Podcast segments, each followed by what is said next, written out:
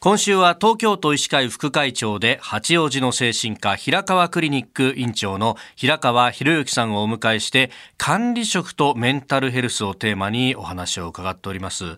まああの昨日おとといその前とまあ部下の不調をどう捉えるかそしてどう話を聞くかアプローチするかというところを伺ってまいりました。いやもうほとんどね私が後輩とかとどうやって話すかっていう相談したみたいなものですけど そうですもう一つ相談したいのはですね先生。ええそうは言っても、今度管理職自身、まあ私自身も、こう、上から詰められ、下から突き上げられで、ストレスをためるっていう、まあこれは中間管理職の悲哀なんていろんなところで言われますけれども、ここをね、どうコントロールをしていくのか、はい、まずその管理職自身の不調っていうと、どういったものがありえますかね？そうですね、まあ、飯田さんよく管理職、卑下して言いますけども、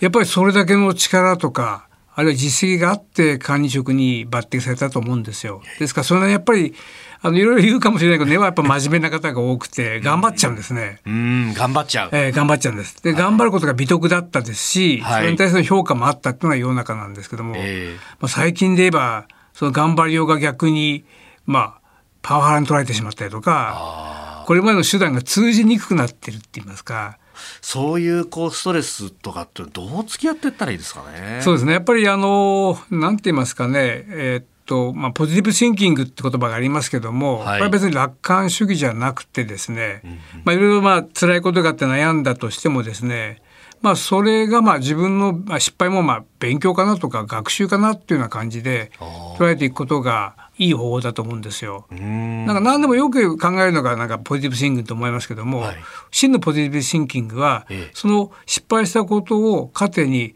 あこの失敗は先につながることになるんだっていうことをポジティブに考えるわけであって諦めて放置するんじゃなくてそれを通じてこう先に進めていくっていうことが重要ですよね。はい、あなるほど。そうか失敗そのものを無駄じゃなかったんだと。そうです。あの有名なトーマス・エジソンがですね、はい、私は失敗したことがないと、うんうんうん、1万回失敗する方を考えついたんだという、はい、まあ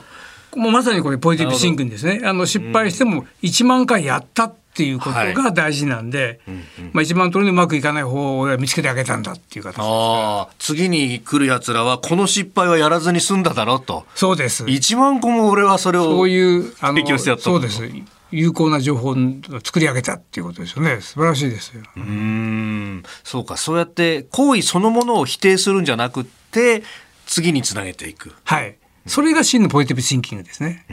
打ち消したりとか、はい、ごまかすわけじゃないっていうことですね。なるほど。でもそうは言ってもやっぱり答えますよね。はい、どういうことが現れてくるかというと、やっぱり睡眠ですね。やっぱり睡眠っていうのはやっぱりメンタルの本当は反映しますので、はい、まあ寝つきにくいとか、途中で何度も目が覚める最近はとか、えー、あとやっぱり特徴なのは早朝覚醒、まあ、3時とかですね、はい、もう4時に起きてしまうっていうこと。この辺があのメンタル不調のまあ、メンタル面の兆候として一番わかりやすいかなと思いますね。えー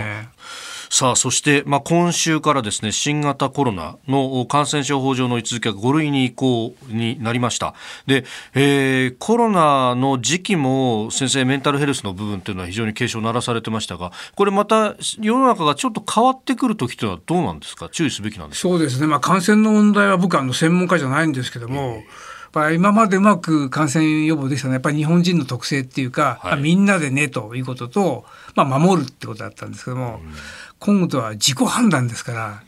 これはあまり西洋って言いますか向こうと比べて日本人強くないのであのとはいえやっぱり自分自身の感染、まあ、防御って言いますか対策をすることによって防げる病気でもありますので、まあ、あまりそれに対してイライラするんじゃなくて自分は大丈夫だと。自分はまあ人がやってるから自分はやらないでいいんじゃなくて自分だけがしっかりしとこうって形の積み重ねだと思いますけども。うんもう先ほどあった無駄じゃないんだポジティブシンキングだというところ。まさにもう今回はポジティブシンキングでいくしかないので失敗は必ず成功のもと当たり前なんですけども。うん。